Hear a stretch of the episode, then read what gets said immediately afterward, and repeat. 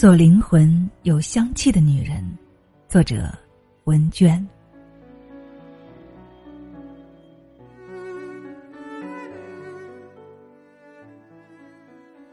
她出身书香门第，柔润清雅，淡远宁静是她的气质。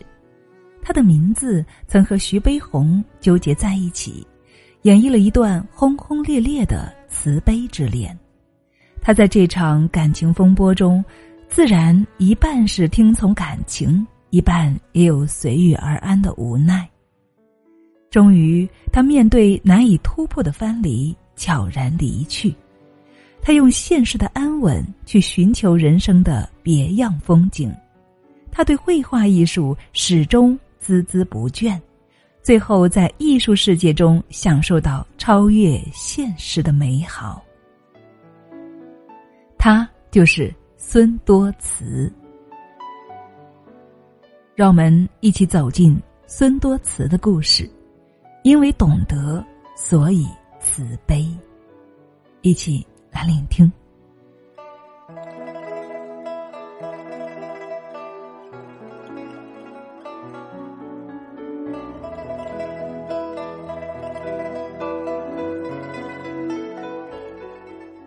多慈的名字被世人熟知，大抵都是因为徐悲鸿的缘故。一段风风雨雨的慈悲之恋，被蒋碧薇抖落成一桩沸沸扬扬的绯闻。后来，孙多慈黯然中断牵绊数年的师生恋，另嫁他人。他并不是徐悲鸿唯一的红颜知己，在徐悲鸿所爱的三个女人中，只有他始终缄默。蒋碧薇、廖静文晚年都将自己与徐悲鸿的情感经历写成了传记，只有孙多慈将自己的感情藏于心中，任凭世人猜测与评说。柔润清雅、淡远宁静是他的气质，也许正是因为这样的气质，让徐悲鸿沉迷不已。孙多慈出身书香门第，父亲孙传元曾做过孙传芳的秘书，后任大学教授、教务长。孙多慈从小就受到良好的家庭教育，文学、绘画都有目染。他本人大概是短发、长衣、围巾，温文尔雅，一副五四女学生的模样。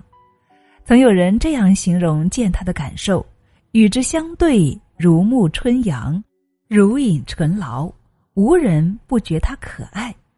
他十七岁毕业于安庆女中，在女中他就一直成绩优异，才华出众。可是，在考取中央大学中文系时，却发挥失常，未被录取。这一年，他的父亲因为卷入党派斗争，被秘密羁押，大学落榜，家道变故。花季少女难免落寞，所幸有家中世交推荐，可以做南京中央大学美术系旁听生，求学一事总算是有了着落。此时，徐悲鸿正在南京中央大学美术系任教，而孙多慈呢，就是他众多的学生之一。十七岁的孙多慈单纯素雅。家中变故让他的眼神忧郁而流转，因为有不错的艺术天赋，学习期间也很认真，虽不张扬，却十分瞩目。那一种无法剥离的来自中国传统家庭的闺秀气质，以及新思想沐浴下的智性之美，逐渐让徐悲鸿难以自拔。徐悲鸿曾这样写信给离家在外的蒋碧薇。如果你再不归来，我可能就要爱上别人了。看似夫妻间的玩笑，其实是徐悲鸿给自己的警醒。可是感情却还是难以控制。一次为孙多慈描摹画像的机会，终于让徐悲鸿情难自拔。寥寥数笔，轮廓简洁肯定，笔触间却透露着款款深情。喜爱之情已经溢于言表，这样一位才华横溢、让自己仰慕已久的艺术家，对于孙多慈来讲，成熟成就应该是最大的吸引力。这样亦师亦友的相处方式，以及徐悲鸿对他充满关切的疼爱，让两人开始彼此相惜。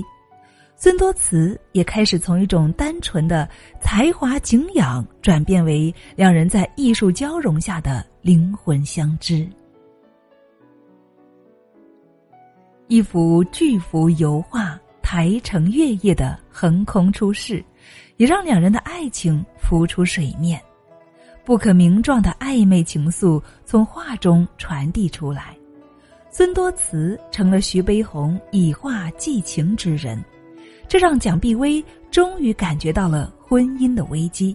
她将画搬回家中客厅以作讥讽，徐悲鸿不久也只能够暗自将画刮去。毕竟，作为丈夫，还要顾及夫妻情分和脸面。后来，孙多慈以第一名的成绩正式考取了中央大学的美术系。蒋碧薇不肯让他们有接触的空间，同徐悲鸿几番争吵，而徐悲鸿宁可自己辞去学校职务，也不肯牺牲掉孙多慈的学习机会。在徐悲鸿的南京公馆落成时。蒋碧薇命人砍去孙多慈送来的百棵枫苗，徐悲鸿痛心无奈，将公馆称为无风堂，称画室为无风堂画室，并刻下无风堂印章一枚作为纪念。孙多慈面对强势的蒋碧薇，始终默默无言。同一个已婚男人产生感情，自然有许多难堪。在尴尬和压抑中，他们想逐渐冷却这份炙热的情感。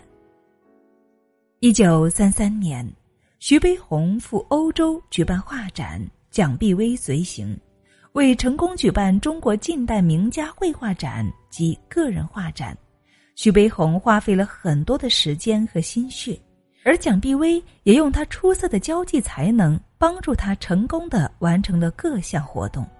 在欧洲一年多的日子，也许是远隔重洋，也许是身心俱疲，他静静的将这段感情深埋于记忆中。一九三四年，徐悲鸿回国，一看到昔日的恋人，他感情的天平再一次失控倾斜，极力压抑的情感再不能够隐藏。金秋时节，徐悲鸿带学生到天目山写生，孙多慈依旧柔润清雅，不多言语，也无抱怨，让徐悲鸿情难自已。两人以红豆定情，后来徐悲鸿还把红豆镶入一对戒指中，一个刻着“慈”字，一个刻着“悲”字，终日佩戴此戒。同徐悲鸿恋爱时，孙多慈二十岁左右，家世本来性情就柔润悠闲，在整场感情风波中，自然一半听从感情，一半也有随遇而安的无奈。徐悲鸿一直在尽心尽力的为他的前途打算。曾有多年旅外学习经历的徐悲鸿知道，对于一个从事绘画艺术的学生来说，国外的学习机会非常必要，但在当时的社会背景下，外出学习的机会并不多。为帮助孙多慈争取到外出留学的名额，徐悲鸿先帮助孙多慈出版画集，积累名气。徐悲鸿多次给上海中华书局的舒新城写信催促出版事宜，并亲赴上海督办此事。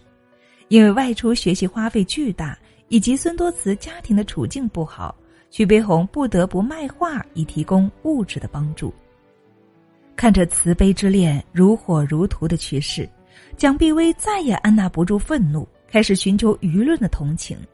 结果，蒋碧薇得到了领导的支持，使得孙多慈失去出国留学的机会。此外，蒋碧薇还写信给孙多慈的父母。告知因为孙多慈的感情介入而造成自己婚姻破裂的处境，孙多慈虽然家道中落，但之前也是声名远播的名门望族。父亲孙传苑自然不能够接受女儿的这样行为，因此父母的反对成为了慈悲之恋最大的阻力。孙传苑坚决反对女儿涉足别人的家庭，一为道德，二也为女儿有更好的归宿。他并不认为嫁给徐悲鸿，女儿就会获得幸福。也许因为孝顺，也许因为无法面对外界的流言蜚语以及蒋碧薇咄咄逼人的浩大声势，孙多慈开始看淡这份感情。他渐渐的疏远徐悲鸿。甚至同他约定十年的时间和空间，打算脱离徐悲鸿的庇佑，独自成长。他黯然的回到父母的身边，在安庆初级中学担任一名美术教员。在安庆时，孙多慈也并未放弃自己对绘画艺术的热爱，他日日作画，油画十子宫。还得以在南京第二次全国美术展览中展出，并获得了业内人士的一致好评。他也因此受到了鼓舞，希望自己能够在安庆初中举行一个小规模的个人西洋画展。虽不在同一座城市，但是始终默默关注着他的徐悲鸿对此全力支持，特地来到安庆帮忙筹备，希望能够再次拉近与孙多慈的距离。抗战爆发后。孙多慈一家辗转流徙到长沙，时局动荡，处境艰难。徐悲鸿将孙多慈全家接到桂林，为孙多慈找到工作，也竭力的帮助他们一家渡过难关。徐悲鸿认为此时时机已经成熟，就在《广西日报》上刊出了一则与蒋碧薇脱离同居关系的启事，以此取得孙多慈家人的支持。面对徐悲鸿为自己所做的一切，孙多慈怎能够不感动呢？一个男人不惜承担所有外界的指责，只为博取自己的欢心，孙多慈感到这份爱来之不易。他也曾想一同坚守，觉得也许一切能够峰回路转，自己能够守得云开，喜剧收尾。可是当他再一次去征求父亲意见时，依然得到了否定的答复，父亲带着全家离开桂林，转往浙江丽水，一人远去，只给徐悲鸿留下了一个温婉简约的背影。面对难以跨越的藩篱，徐悲鸿应邀远赴印度讲学，借由空间的阻隔来斩断情丝。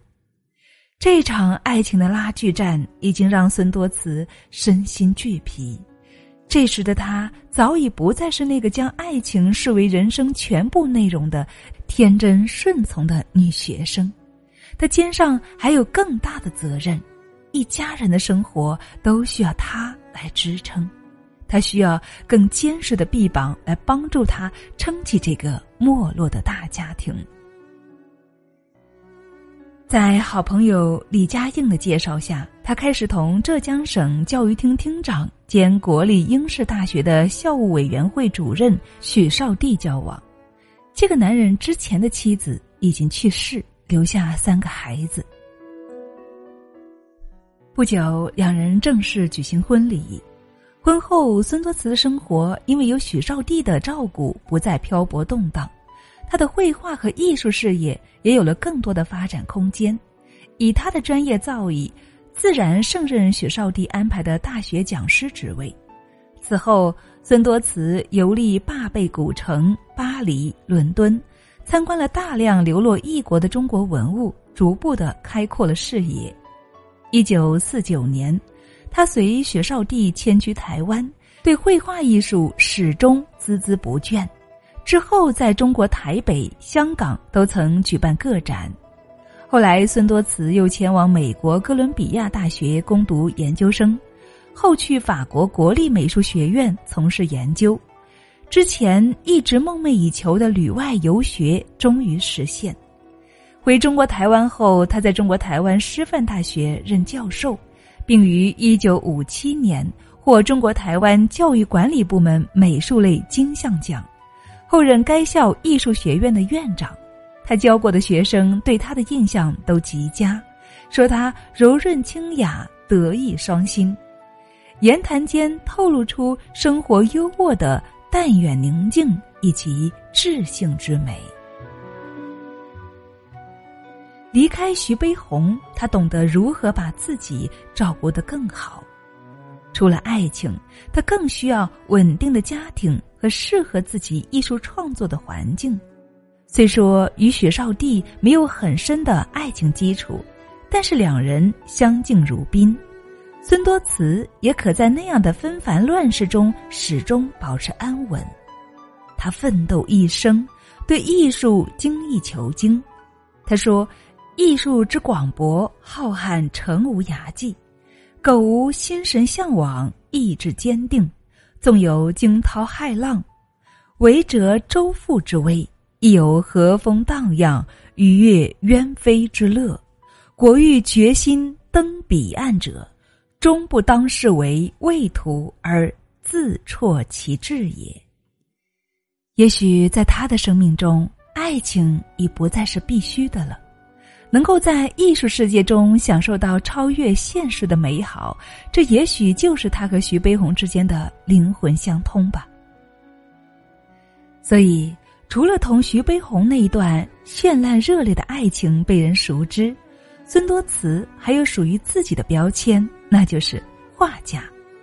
宗白华曾经评价他说：“天资敏悟，好学不倦。”是真能以艺术为生命为灵魂者，所以落笔有韵，取象不惑，好像生前与造化有约，一经睹目即能会心于体态意趣之间，不为观察精确，更能够表现有味。徐悲鸿对他的评价是：轻描淡写，着笔不多，自然雅洁。历史学家李泽刚。把参观孙多慈画展誉为到了艺术之宫，称其国画笔法雄峻，气概不凡；称其油画作品静态书写，具肃穆壮丽之长；动态的描绘善深沉温雅之美，与布局肤色之外，尤其有一种奇人情致的天才。他的画集中有一幅素描自画像。轮廓简洁，寥寥数笔，形象秀美，气质又内敛的灵光。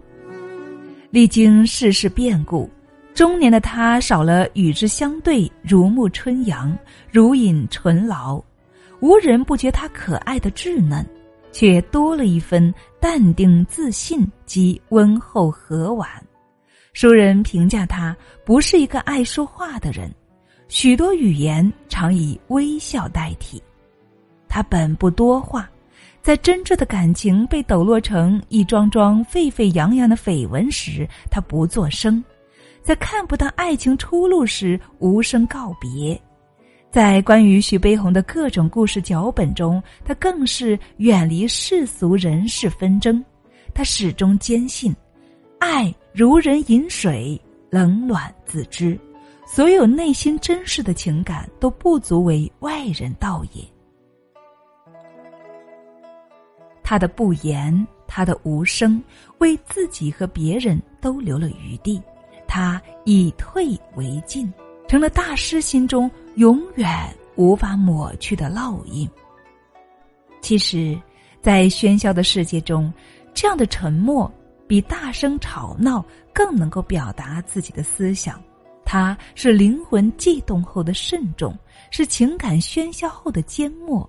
是剔除浮躁后的宁静，是抛弃浅薄后的深刻，更是不再徘徊后的坚定。他将自己一生的感情用力的保持沉默，可是爱情哪里是这般的收放自如呢？他曾在不经意时也有情意的流露。一九四六年，徐悲鸿和廖静文在北平结婚。孙多慈也早已嫁为人妇，她画了一幅红梅图轴，画上题词：“以翠竹总是无言，傲流水空山自甘寂寞。”后来，徐悲鸿在梅枝上补了一只没有开口的喜鹊，欲说还休，怅然若失。一九五三年九月，徐悲鸿在北京病逝。蒋碧薇去中山堂看画展，在展厅门口偶遇孙多慈。几十年前的情敌见面还是略微的尴尬。蒋碧薇在略微寒暄之后，告诉了孙多慈徐悲鸿逝世的消息。孙多慈听后脸色大变，眼泪夺眶而出。对于这个在海的彼岸十五年音讯杳然的男人，再一次听到他的消息，竟是这样的噩耗。据说孙多慈为他的恩师和曾经的爱人带了三年孝，许绍帝则是默默的宽厚和纵容。可能在孙多慈心里，爱情始终是存在的。但是却不是唯一的生活主题。他知道爱情的甜蜜，也知道自己不能够拥有。同徐悲鸿的爱情有太多的枷锁和束缚，爱是负担，甚至会成为不幸福的根源。他曾包容伤害，包容误解，包容委屈，包容痛苦，就像一个贝壳一样。默默的接纳水中的沙粒，然后再在心里不断的消化、碾磨，最后成为一颗美丽的珍珠。他不愿意披着爱情的外衣蹉跎自己的青春，爱情本需要相知相守，既然连最平凡的生活都不能够拥有，又何必纠葛自己有限的青春呢？所以他。走出他的影子，重新去寻找一份现实的安稳。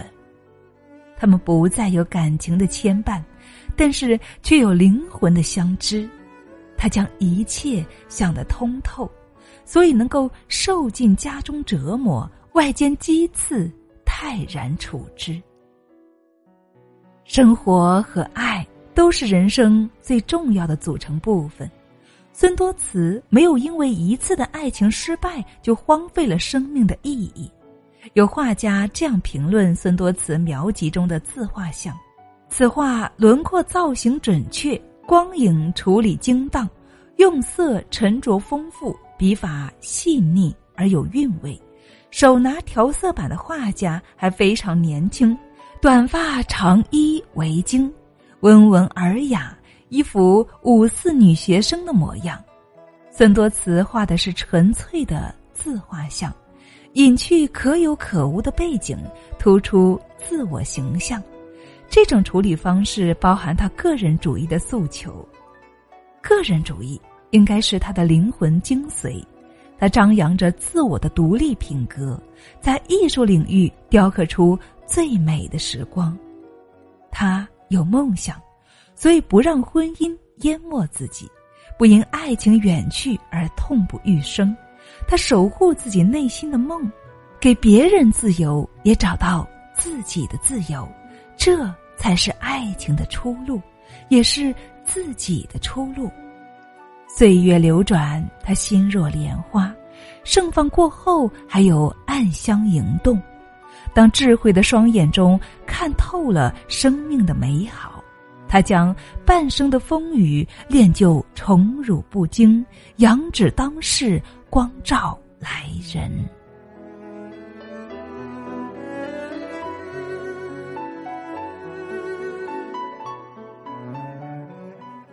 好啦，亲爱的们，孙多慈的故事就与你分享到这里了。生活和爱都是人生最重要的组成部分。不要因为一次爱情的失败就荒废了生命的意义，我想这是我们最应该学习和感受的部分了。不要让婚姻淹没自己，更不要披着爱情的外衣蹉跎自己的青春。我们有多少女性姐妹因为一次的恋爱失败、一次的感情失败，就寡寡欲欢，一蹶不振呢？爱情本需要相知相守。既然连最平凡的生活都不能够拥有，那么又何必纠葛自己有限的青春呢？所以，让我们一起来学习他的豁达与洒脱吧。对自己，对别人，都一样的。我是清新，感谢您的聆听与陪伴。这里是女人课堂的闺蜜共读，让我们下期再见。